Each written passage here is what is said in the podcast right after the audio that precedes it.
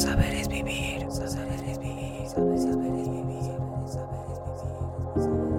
No se trata del año, se trata de ti. No se trata de qué tan fuerte o inteligente eres, se trata de qué tan bien te adaptas a los cambios, decía Charles Darwin. Y es que cada año buscamos, sin embargo no encontramos. Cada año caemos en la falsa ilusión que lo que debería cambiar se encuentra fuera de nosotros. Queremos ser mejores personas en nuestra vida, sin embargo no trabajamos en serlo. Queremos un mejor cuerpo, sin embargo no aceptamos el que tenemos. Queremos un mejor auto, una mejor casa o un mejor teléfono. Sin embargo, no armamos un plan de acción para conseguirlo. Y es que la vida te va a regalar infinitas oportunidades para que puedas darte cuenta que el sembrador eres tú y que necesitas las semillas correctas para alcanzar todos aquellos anhelos, sueños y metas que tienes. Para lograr este estado mental, te invito a que trabajemos en tus cinco sentidos. Cada sentido nos puede brindar una mayor experiencia de vida, así que te invito a que prestes mucha atención y a tomar nota. Punto número uno, mejora tu vista. Aprende a ver más allá de las circunstancias que se presentan en tu vida. Todo es perfecto y necesario para crecer, y los problemas resultan grandes oportunidades de aprendizaje. De esta manera, podemos darnos cuenta de que cuando mejoramos nuestra vista, vemos más allá de lo que comúnmente los demás pueden ver. Empezamos a detectar soluciones ante los problemas. Empezamos a darnos cuenta de que hay oportunidades en las crisis. Aprendemos a adquirir la visión del futuro y aprender a ver cuáles van a ser las más grandes soluciones y alternativas que van a traer grandes beneficios a los problemas que actualmente hoy estamos viviendo. Punto número 2. Agudiza tu olfato. El olfato nos da la oportunidad de saber y de experimentar qué tan bien están hechas las cosas. Cuando la comida está deliciosa, la olemos muy bien y es por eso que agudizar tu olfato es que aprendas a oler las oportunidades que tienes frente tuyo, que son perfectamente necesarias que tú las tengas.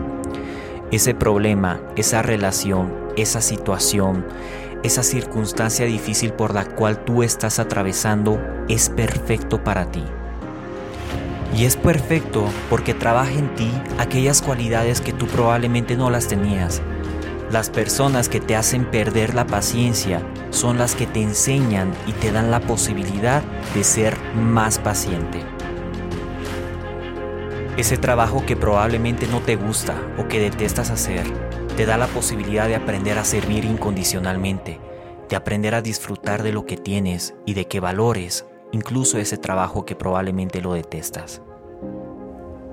Aprender a agudizar tu olfato es oler lo mejor de la vida, que está ahí entregándotelo en una bandeja de oro. Punto número 3. Sensibiliza el tacto. Sensibilizar el tacto es aprender a conectar con las demás personas, convertirte en una persona más efectiva, una persona que desarrolla relaciones, que conecta, que trabaja en su liderazgo, una persona que tiene el desinterés en ayudar a alguien, que tiene ese servicio incondicional para poder entregar lo mejor de lo que tiene, para poder expresar sus valores y no sus limitaciones. Las personas que tienen el tacto muy bien sensibilizado son aquellas personas que simplemente prefieren ceder la razón y ser felices y tener paz. Son aquellas personas que construyen relaciones que probablemente van a marcar un gran paso en su vida, las que van a dar inicio a grandes oportunidades y a grandes historias. Son aquellos socios que se convirtieron en personas exitosas. Son aquellos amigos que estuvieron acompañándose hasta el día de su tumba. Son esas parejas que tuvieron la oportunidad de sacar su relación adelante a pesar de tantas cosas que han atravesado. Por lo tanto, cuando desarrollamos nuestro tacto, comprendemos el mundo del otro y comprendemos su vida, su perspectiva y su realidad. Punto número 4. Y para hablarte del punto número 4, quiero decirte que trabajes en la parte auditiva de tu vida. Aprende a escucharte a ti, aprende a escuchar a la vida y aprende a escuchar a los demás. Aprende a escucharte a ti en el sentido de que escuches tus necesidades, tus anhelos más profundos, esos sueños, esas ganas de querer comerte el mundo, ese niño interno que te pide amor, ese niño interno que te pide comprensión, que te pide paciencia, que te pide diversión, esa persona, esa voz interior que te, que te pide descanso, que te pide y te dice que todo va a estar bien y que confíes en el proceso y de que aprendas a escuchar a la vida con sus señales. Cuando las oportunidades se abren y cuando las puertas se cierran, son señales. Si se abren es por una gran razón y si se cierran, también son para una gran razón. Por lo tanto, no te preocupes por el por qué ha pasado esto.